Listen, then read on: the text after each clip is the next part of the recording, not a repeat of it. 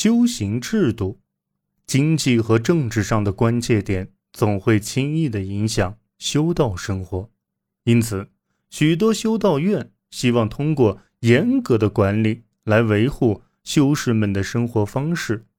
这其中最有影响力的实践，便是圣本笃会规，由特卡西诺修道院的努西亚的圣本尼迪克特于公元六世纪初制定。三百年后，阿尼卡纳的圣本笃将这项规章推广到整个基督教世界。圣本笃会规的指导原则是谦卑至上。谦卑具体体现在餐饮、睡眠以及修饰日常义务的方方面面。规章对所有生活环节都做出详细的规定。谦卑至上的理念所暗含的是对上级的绝对服从，对修士们而言，便是服从修道院长。当院长提出无理要求时，修士可以温顺的申辩；但如果院长坚持己见的话，他们就只能相信上帝，并且服从权威。修士每日严格按照时间表。一丝不苟的祷告礼拜，此外还要从事艰苦的田间劳作，以此来领会谦卑的要义。最重要的是，圣本笃会规为不同年龄和健康状况配给不同的铺盖，他提供了照顾病患的指引。他还规定，食物应当是简朴但充足的。所有修士都要轮流做饭。虽然圣本笃会规十分重要，但他关注的主要是人的内在世界，而修道院通常与世俗世界保持着部分联系，依靠某种形式的世俗赞助来维持日常运作，有时也会受到拥有政治背景的地方主教的干涉。对这些干涉的反思，在十世纪引发了一场激烈的修道院改革运动。阿基坦公爵威廉在公元909年建立了勃艮第克吕尼修道院。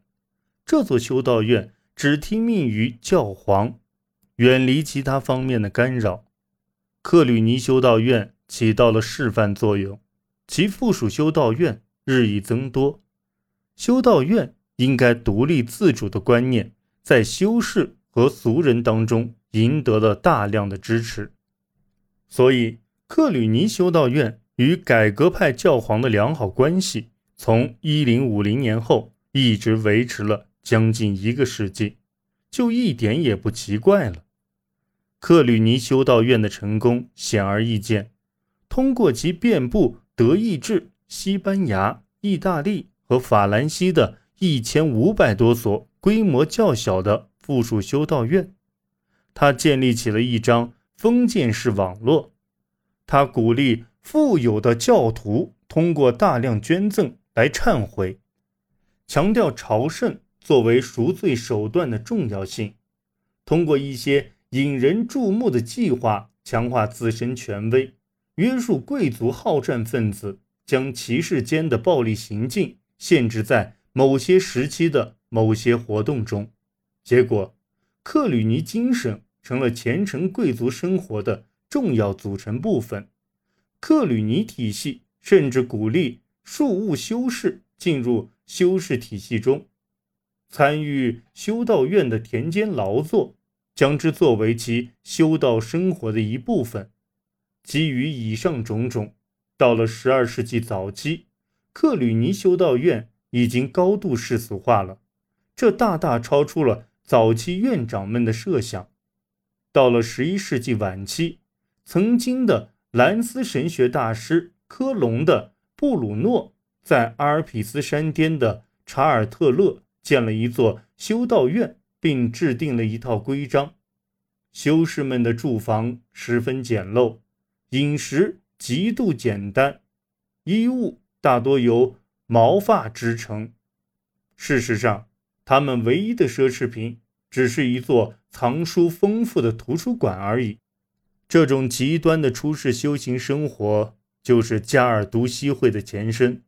修士们每周只有几次相互见面的机会，就连生活用水都被泵进每个人的单间里，这样便降低了修士们意外相遇的几率。而茂莱斯墓的圣勒伯，一位幻想破灭的克吕尼修士，则在勃艮第的西堵。依照自己的苦行原则建了一座修道院。后来，圣勒伯自己回归了克吕尼派，但他所打下的基础成了西堵会的起源。为了重返圣本笃的教义，修道院每天都规定特定时段让修士们从事手工劳作。讽刺的是，随着中世纪的进程发展，西笃会。最后，竟以大规模的种植和土地管理的成功而享誉欧洲。西笃会不断扩张，其影响力逐渐盖过了所有其他派别。西笃会钟爱偏僻的修道院制，如英格兰的喷泉修道院、里沃兹修道院和丁登修道院，在那儿的修士们过着孤寂。但自给自足的生活，他们也因此成了荒凉河谷中的土木工程学大师。幸运的是，他们有过一批有干劲的修道院长。第三任院长斯蒂芬·哈丁将西毒的圣经版本和其他修道院版本进行对比，并请教以希伯来语为母语的人，试图制作出一个权威的版本。不过，这些院长中最为重要的一位要数克莱尔沃的圣伯纳德。他的众多著作广泛流传且颇具影响力。他于1113年加入西笃会，并于1115年在克莱尔沃建立了著名的修道院。到1153年他去世时，该修道院已经有65所附属修道院。从留存于世的众多圣伯纳的书信来看，无论是他与友人圣蒂埃里的威廉关于克吕尼建筑的通信，还是他对彼得阿伯拉尔浮夸风的批判，都蕴含着推广西笃会的强烈意愿。除了持续参与当时的重要神学问题的探讨外，他的杰出能力还体现在。为那些不能全身心投入到隐修生活中去的人们指明了一条道路。他鼓励自己的朋友圣诺伯特建立了普雷蒙特雷修会，该修会兼顾隐修与入世，同时还遵从使徒传统。